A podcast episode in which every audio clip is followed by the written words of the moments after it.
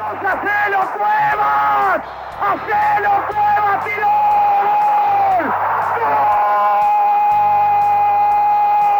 ¡Gol! y me muero, Chango, la tiró por arriba. ¡Me voy! ¡Me voy! ¡Basta para mí! ¡Te quiero hasta el final de nuestras vidas! ¡Gol! ¡Y gol, gol, gol, gol, gol, gol, gol! ¡Y gol de River, campeón de América! ¡Gol de River, campeón de América! ¡Gol de River, recontra campeón de América! ¡Gol de River!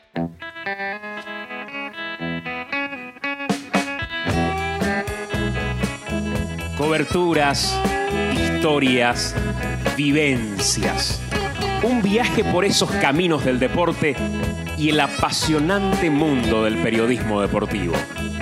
Señoras y señores, con ustedes, Chipi Vera, para que al final de este partido o de este podcast nos saludemos y digamos, bien jugado.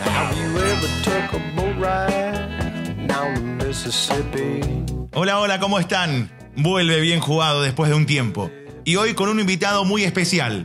Es relator de la campaña de River desde hace 30 años. Atilio Costafebre. Olito Costafebre, como prefiera llamarlo. Un histórico del relato argentino y un histórico del relato riverplatense. En esta semana del 9 de diciembre recordamos aquella final entre River y Boca en Madrid y repasamos una gran parte de la carrera de este extraordinario relator. En bien jugado, Lito Costafebre.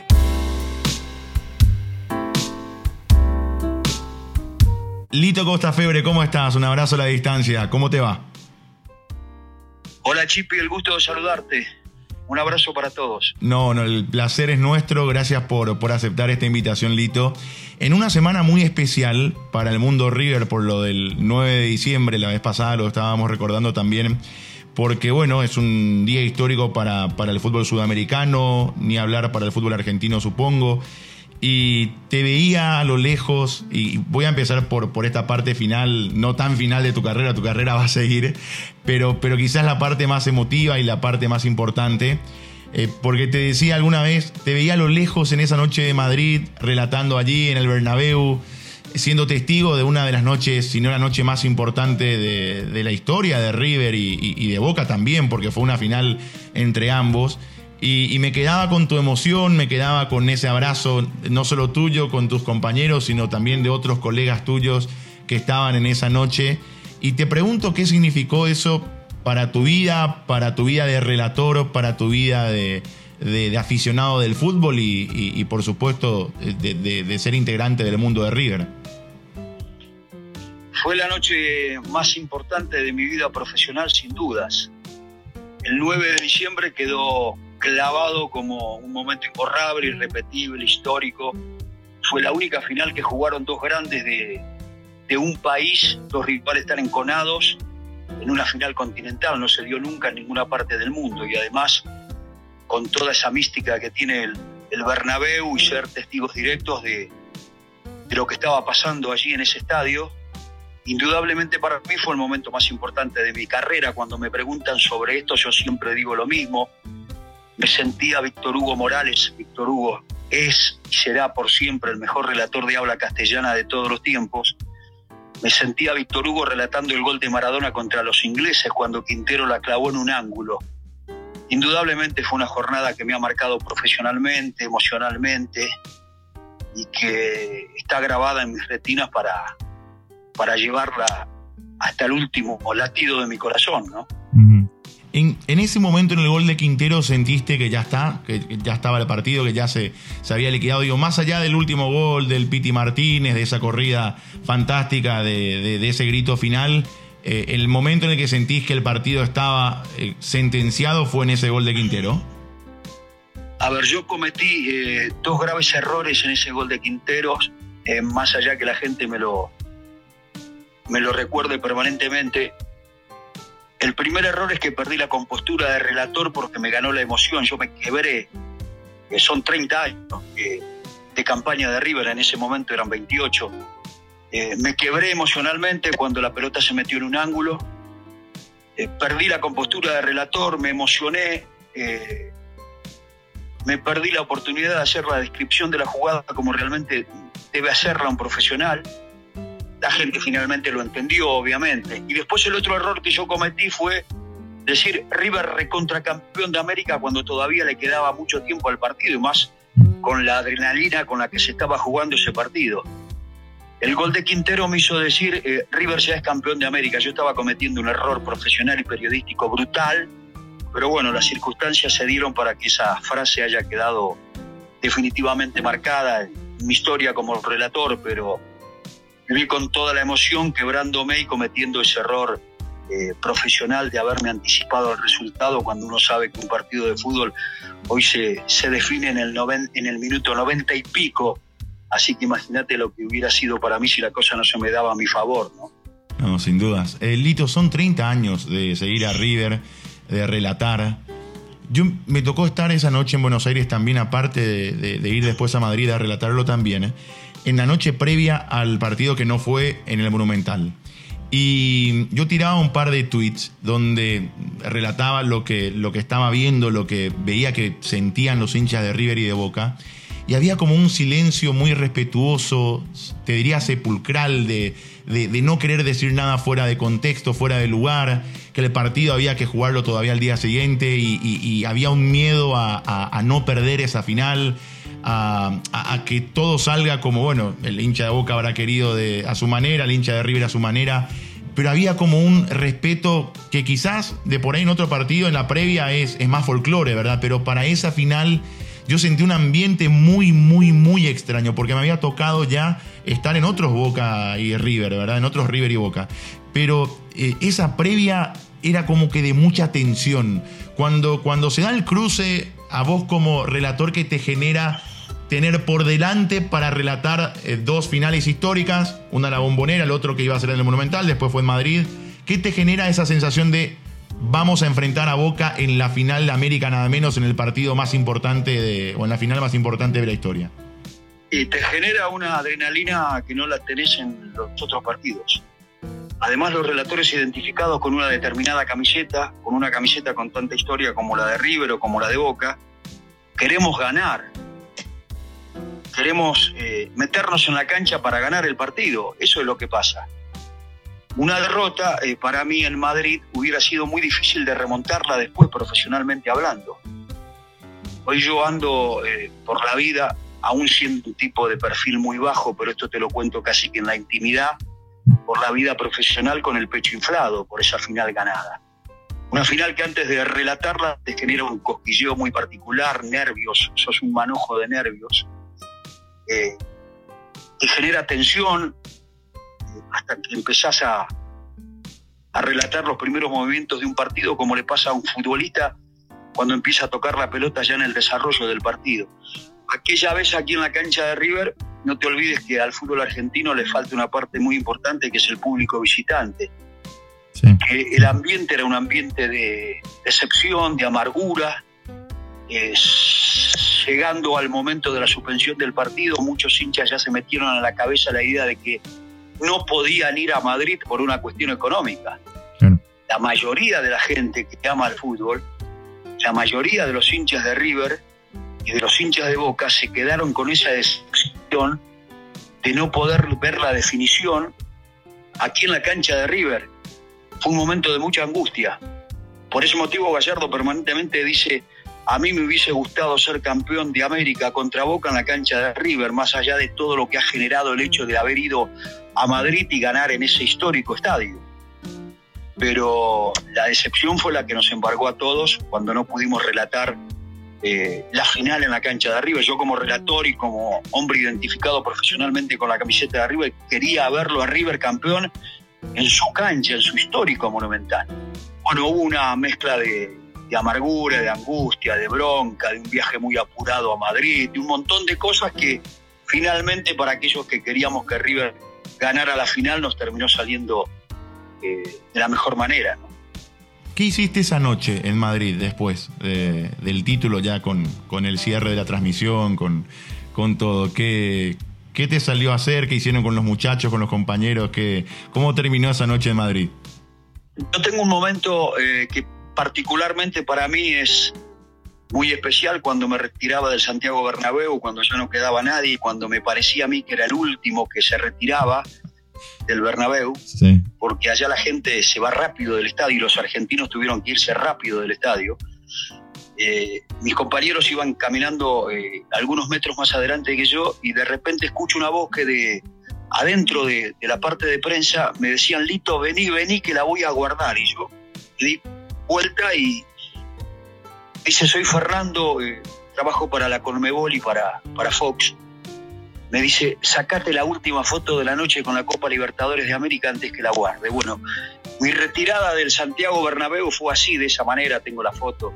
Un momento inolvidable. El último que se sacó una foto con esa Copa Libertadores de América que hacía dos horas que habían levantado los jugadores de River, fui yo. Y después la noche se terminó eh, no muy tarde porque viste que en Europa los, los boliches, los restaurantes cierran muy temprano, así que no, no, no es como, como habitualmente vivimos los argentinos o los paraguayos que siempre encontramos un lugar para estirar la noche, así que la noche fue no tan larga, pero sí el domingo fue un domingo fue un domingo largo el día después porque nos encontramos con, con Gallardo, en realidad el día lunes nos encontramos con Gallardo eh, en el hotel, hicimos el programa con él, en ese momento estábamos en Radio Rivadavia con él y con el presidente de River, así que fue el mejor broche para nosotros haber hecho ese programa, eh, que fue el último mano a mano que había dado Gallardo hasta que me dio otro para un streaming que tuvo una gran repercusión aquí en la Argentina,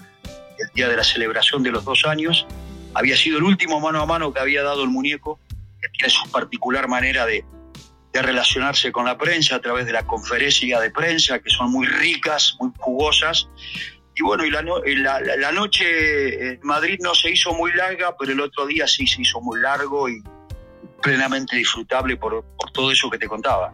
Sin dudas. Eh, me quedo con, con una frase tuya que, que después de aquel partido Cerro, Cerro River habíamos, nos habíamos reunido y dijiste, yo no cambio el descenso por esto. O sea, si, si, me dan a elegir en- y borrás la Copa Libertadores versus Boca y borrás el descenso, no borro ninguna de las dos cosas. Me quedo con el descenso, con aquello que eh, vivieron hace eh, años atrás, ya nueve ahora, y me quedo con la final ante Boca. Eh, no, no, no quiero borrar ese descenso porque esto superó toda la expectativa y todo cualquier, cualquier sentimiento que, que uno pueda tener en tu caso como, como relator de River.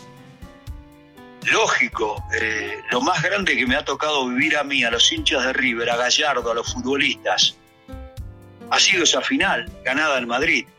Y, y esto reconocido por grandes referentes de la historia de Boca, jugadores que han dicho, esto va a ser eh, lamentablemente para nosotros inolvidable, para la gente de Boca. Van a pasar muchos años, va a haber seguramente alguna otra final entre River y Boca, pero se van a jugar dentro de los caminos normales, no con el morbo y con ese contexto que nos tocó eh, vivir a todos los que estuvimos en, en esas finales.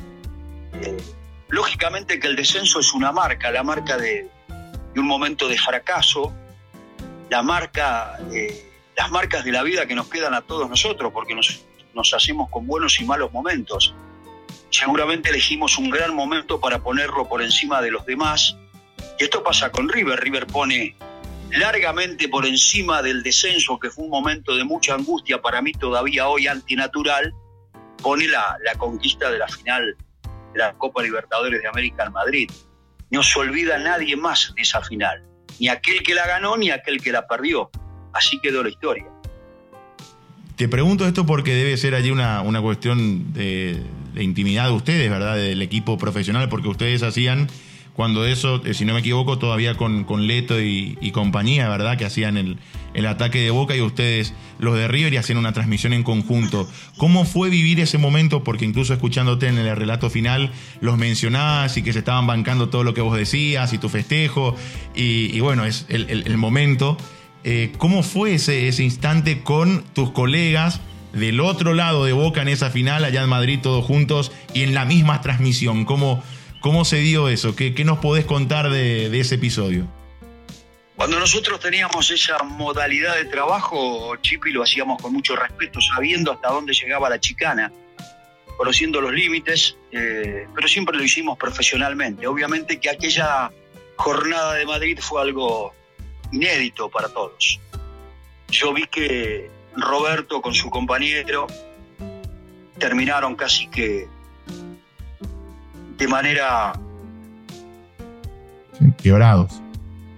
Quebrados y exterminados profesionalmente en ese momento. Eh, me estoy acordando, eh, se me viene a la cabeza cómo estaba Roberto, un hombre de mucha trayectoria, de mucho recorrido profesional, de mucha, eh, de mucha compañía hacia los eventos de Boca, de mucho mundo recorrido, y Roberto estaba muerto. Y me hubiese pasado exactamente lo mismo a mí si River perdía. Pero obviamente que uno apeló eh, en ese momento cuando estábamos compartiendo todo al, al respeto y al profesionalismo. Y después obviamente que nosotros por nuestro lado tuvimos esa intimidad y esa celebración que fue hecha de otra manera. ¿Cómo nace el, el Atilio Costafebre relator? ¿De dónde? ¿Por qué? Eh, ¿Cuál fue la motivación? ¿Cómo se dio ese inicio en, en tu carrera, Lito? Jamás pensé en mi vida que yo iba a ser relator de fútbol, nunca. Siempre tuve la vocación, desde pibe aún jugando al fútbol, hay muchos periodistas aquí en la Argentina que llegan al periodismo deportivo porque se vieron frustrados como, como futbolistas, no llegaron como futbolistas. No, no lo critico, pero es una realidad que nosotros vivimos aquí. Mi vocación natural fue la de ser periodista deportivo, la de trabajar en los medios. Yo soy de un pueblo muy chiquito de la provincia de Buenos Aires llamado Alberti. Me vine a estudiar aquí a, a Buenos Aires, al Círculo de Periodistas Deportivos, nunca imaginando que iba a ser relator, inclusive en los partidos en la liga local de mi pueblo yo era el comentarista. ¿Comentarista? Día, eh, sí, era comentarista. Y un día, y esto mirá, me lleva al fútbol paraguayo, a lo mejor vos te acordarás.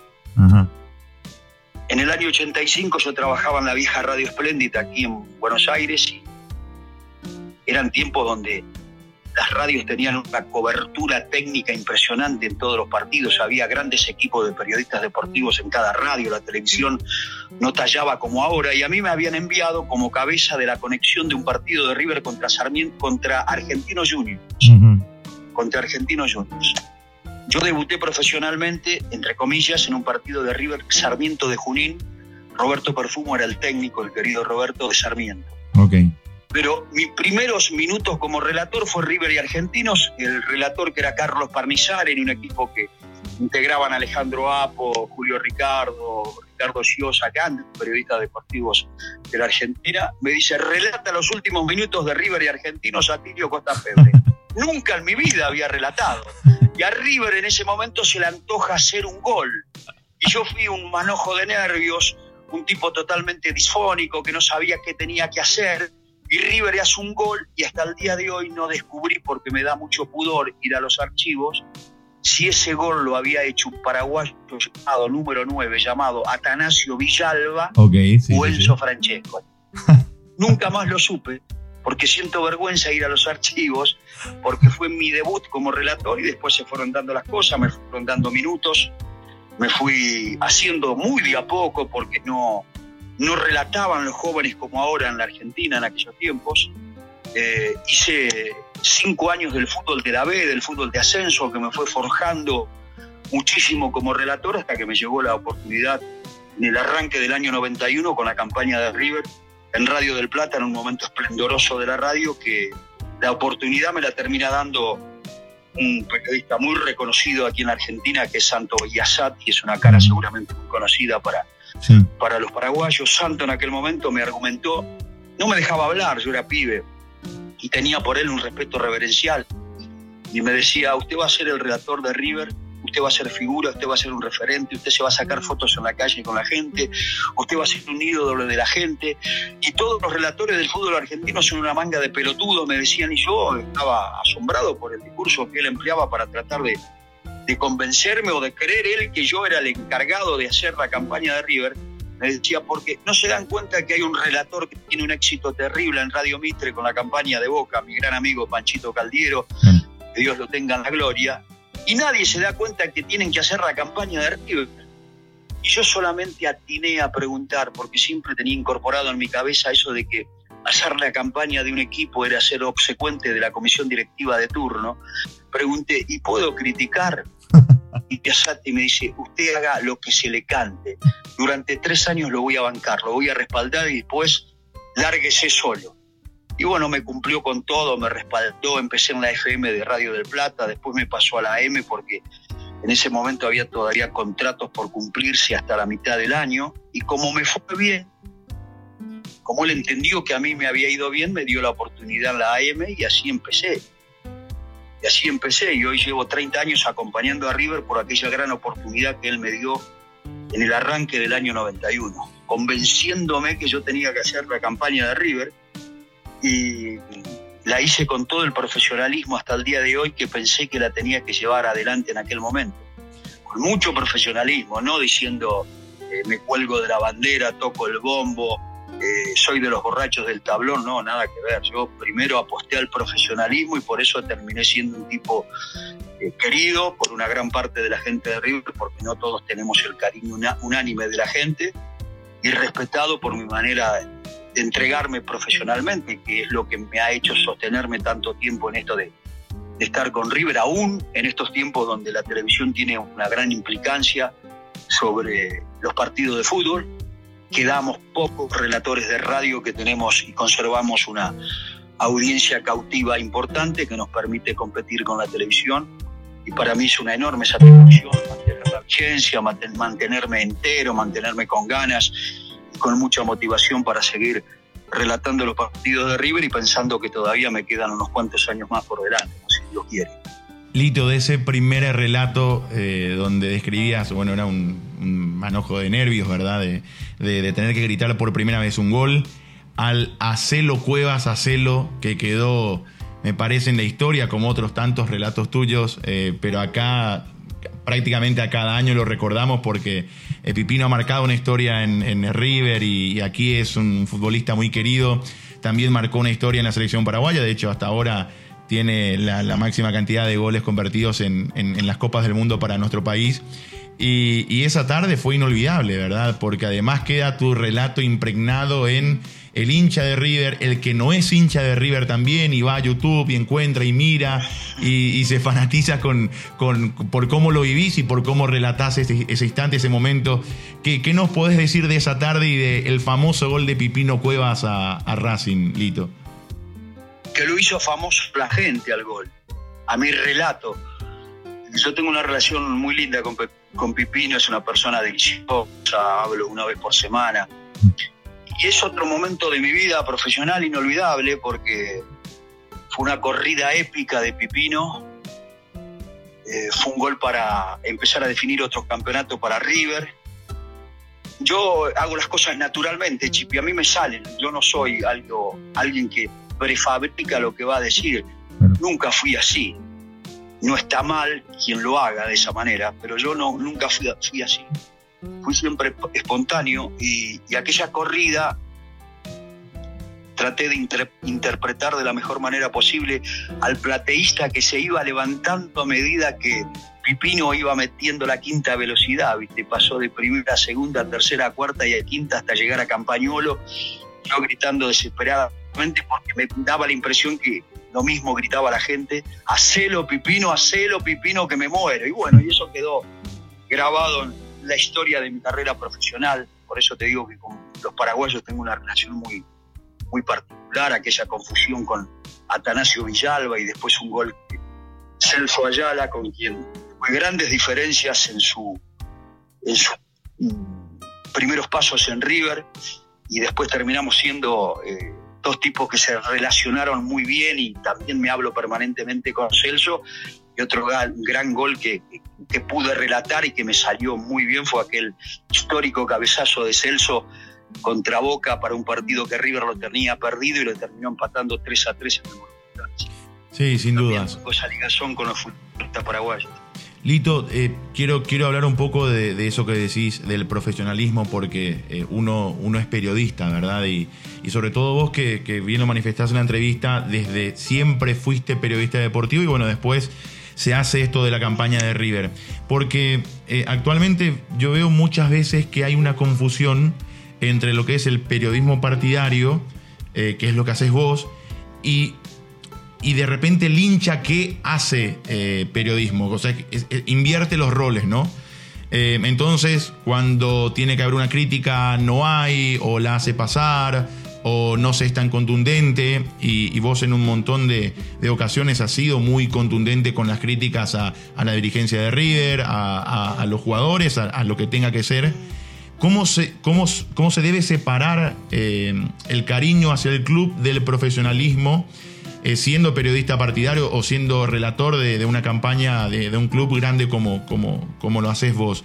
Eh, ¿Dónde está el secreto? O sea, ¿cómo hay que hacer para que no se desvíe el, el periodismo y te termines convirtiendo en un simple hincha eh, con micrófono y no un periodista partidario con micrófono responsable y, y con todas las, las de la ley como lo sos vos? Y porque siempre quise ser periodista. siempre tuve las cosas claras, porque yo recién te contaba en aquella primera charla que tuve con Santo Biasati, que fue el hombre que me dio la primera oportunidad, lo único que le pude preguntar era si yo podía criticar. Es decir, que el espíritu crítico yo lo tengo desde siempre y lo mantuve con River. Y acá en la Argentina no existe más el periodista partidario. O somos todos partidarios todos los periodistas de cualquier rubro o nadie lo es. A ver, porque en la Argentina, eh, con una grieta tremenda políticamente hablando, se les nota a todos los periodistas por quién toman partido, así que o somos todos partidarios o nadie lo es. Yo creo que soy un relator plenamente identificado con River. No me gusta que me digan a esta altura de mi carrera periodista partidario, todos los periodistas grandes figuras de los medios de la Argentina toman partido o por un presidente o por un expresidente o por un sistema de justicia o por otro sistema de justicia. Y o mucho más ahora. están en contra del aborto. Son todos partidarios o no somos ninguno de los Sí. que hacemos trabajo en los medios eh, partidismo por, por, por determinadas circunstancias. Yo creo que el profesionalismo es lo que, lo que sirve, lo que te respalda, lo que te da aguante en un medio que muchas veces es cruel, es hostil, donde permanentemente te quieren cortar las piernas, pero ese profesionalismo a mí me ha ayudado muchísimo para separar el sentimiento por el club y poder entregarle a- al hincha, al que me sigue desde hace muchísimo tiempo, algo realmente como corresponde. Yo creo que la gente de River no se come un buzón de nadie y apuesta a aquel que, que le está dando todo desde lo profesional. Históricamente Boca ha tenido varios relatores, River casi nunca. Yo creo que marqué una época, marqué un tiempo. Hoy están apareciendo algunos pibes siguiéndolo a River ojalá lo mío les sirva a ellos para, para mantener la, la- misma cantidad de tiempo que yo sostengo eh, acompañando a River. ¿Cómo te ves de aquí a unos años, eh, siguiendo siempre la campaña de River? ¿Hasta qué punto de tu vida, de tu carrera, eh, anímicamente? Porque en ese relato justamente en Madrid decía, decías, en, en mi vida escaseaba la felicidad y esa noche era, era todo lo contrario. Eh, ¿Cómo te ves de, de aquí a, a un tiempo en adelante, eh, siguiendo con esta carrera? ¿Te ves hasta cierto momento y después ya pones una pausa? Eh, ¿Cómo te ves? Y en la vida todo se termina, yo tengo que tener la inteligencia de saber cuál es el momento justo para retirarme. A ver, el, el relator que entrega tanto como, como yo o como otros, entregamos mucho desde lo físico, en el relato radial necesitamos estar bien físicamente. Yo, afortunadamente, con los 58 años que tengo, me siento muy bien eh, físicamente. Antes de atenderte a vos, vengo de correr 10 kilómetros, es decir, que estoy muy bien físicamente, eh, me siento bien del bocho, de la cabeza, y me va a pasar como le pasa a los futbolistas. Viste que el futbolista siempre dice, el día que no tenga ganas de levantarme de la cama para ir a un entrenamiento, le voy a poner punto final a mi carrera. Y a mí me va a pasar lo mismo, Chipi. El día que no tenga ganas de ir a la cancha, porque hasta el día de hoy eh, voy con ganas, voy con alegría, a veces arrastrando problemas de la vida cotidiana, pero se abre el micrófono y soy otro tipo. Eh, cuando eso me falte, me voy a retirar. Mientras tanto, voy a seguir. Este año me ha quedado pendiente una gran celebración de los 30 años por todo lo que ha pasado en el mundo, especialmente aquí en la Argentina con el tema de la pandemia.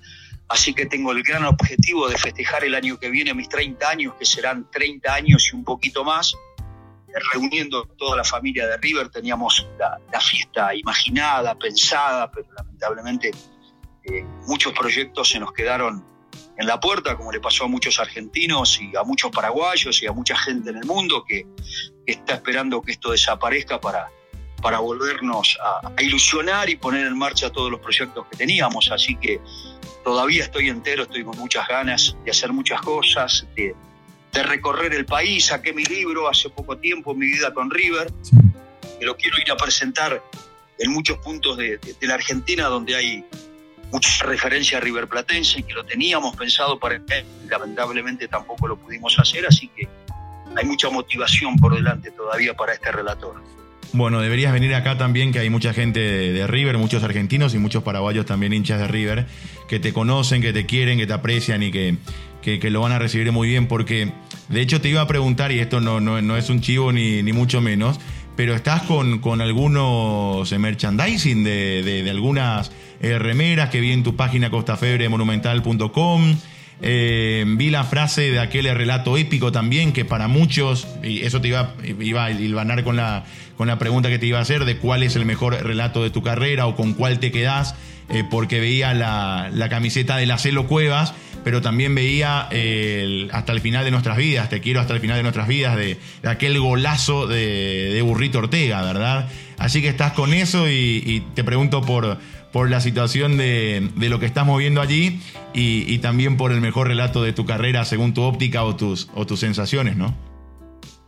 Estamos haciendo algunas cosas, eh, poniéndolas en marcha de a poco, porque todo eh, quedó trunco a, a, lo largo de lo que fue pasando eh, en este año. Sí, hay cosas que tienen que ver con, con el marketing, frases estampadas en remeras de cosas que yo he dicho que están grabadas en el corazón de los hinchas de River. Y el mejor relato mío, yo no, no, no sé cuál fue.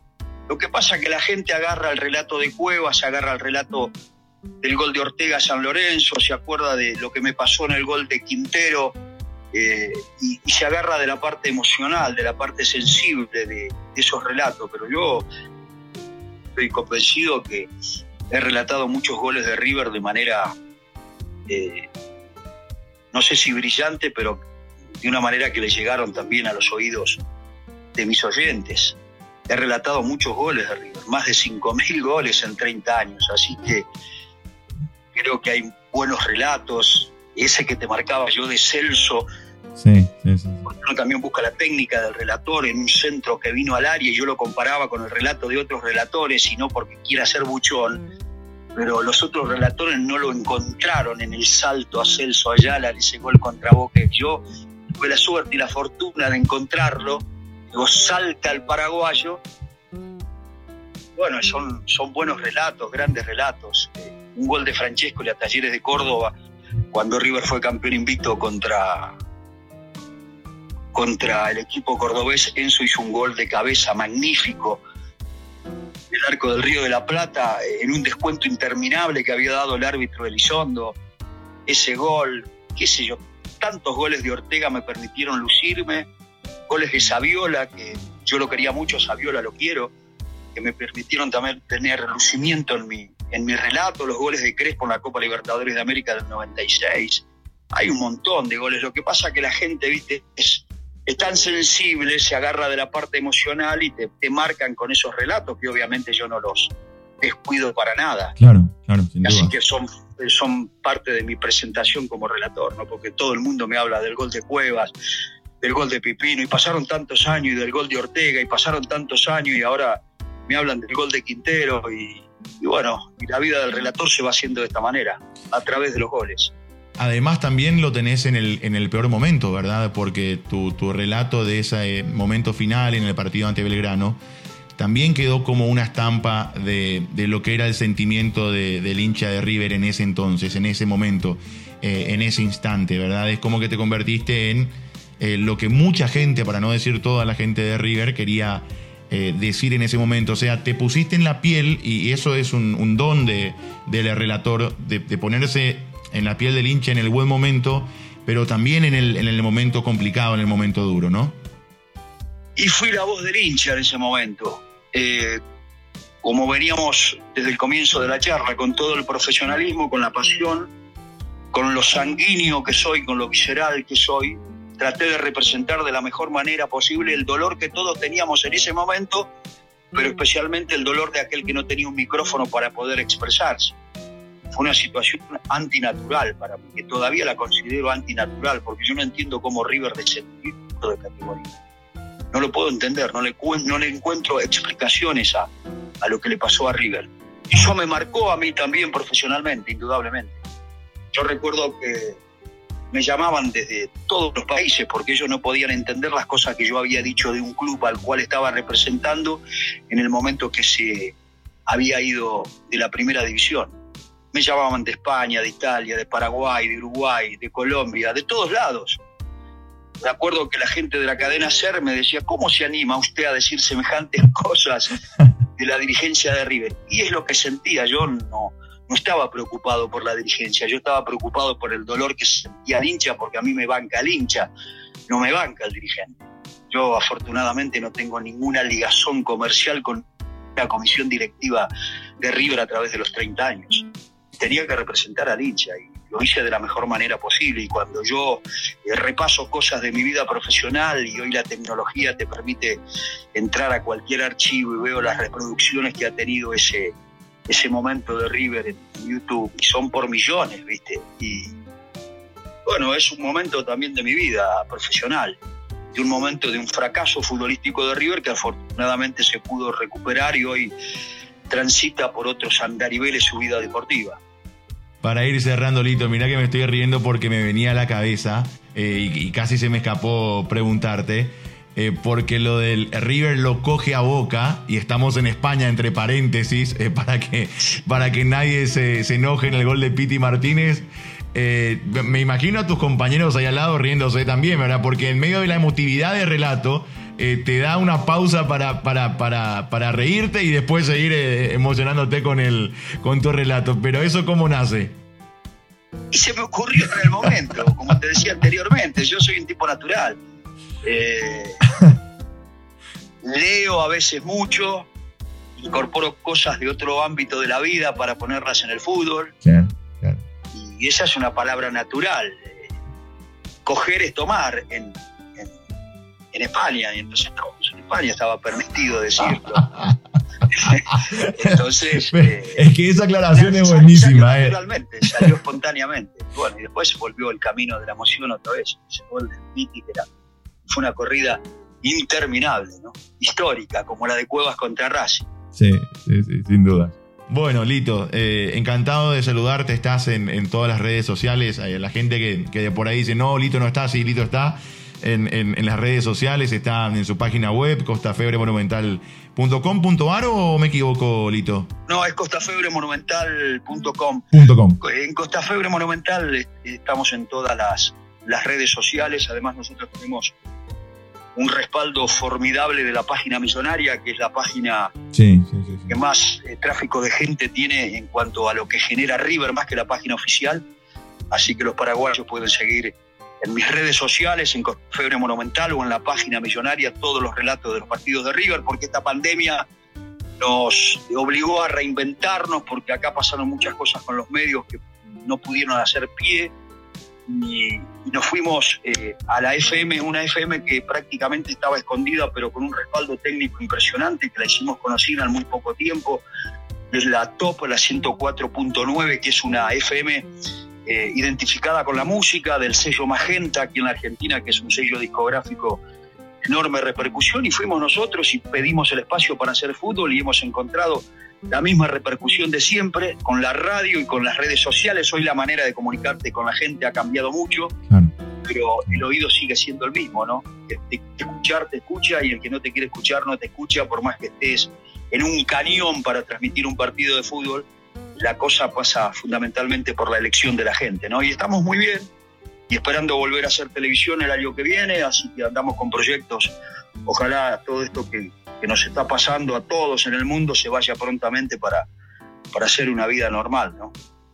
Bueno, Lito, eh, te agradezco mucho por el tiempo en este podcast eh, en Bien Jugado, hablando de, reinventarse también, lo hemos hecho este año.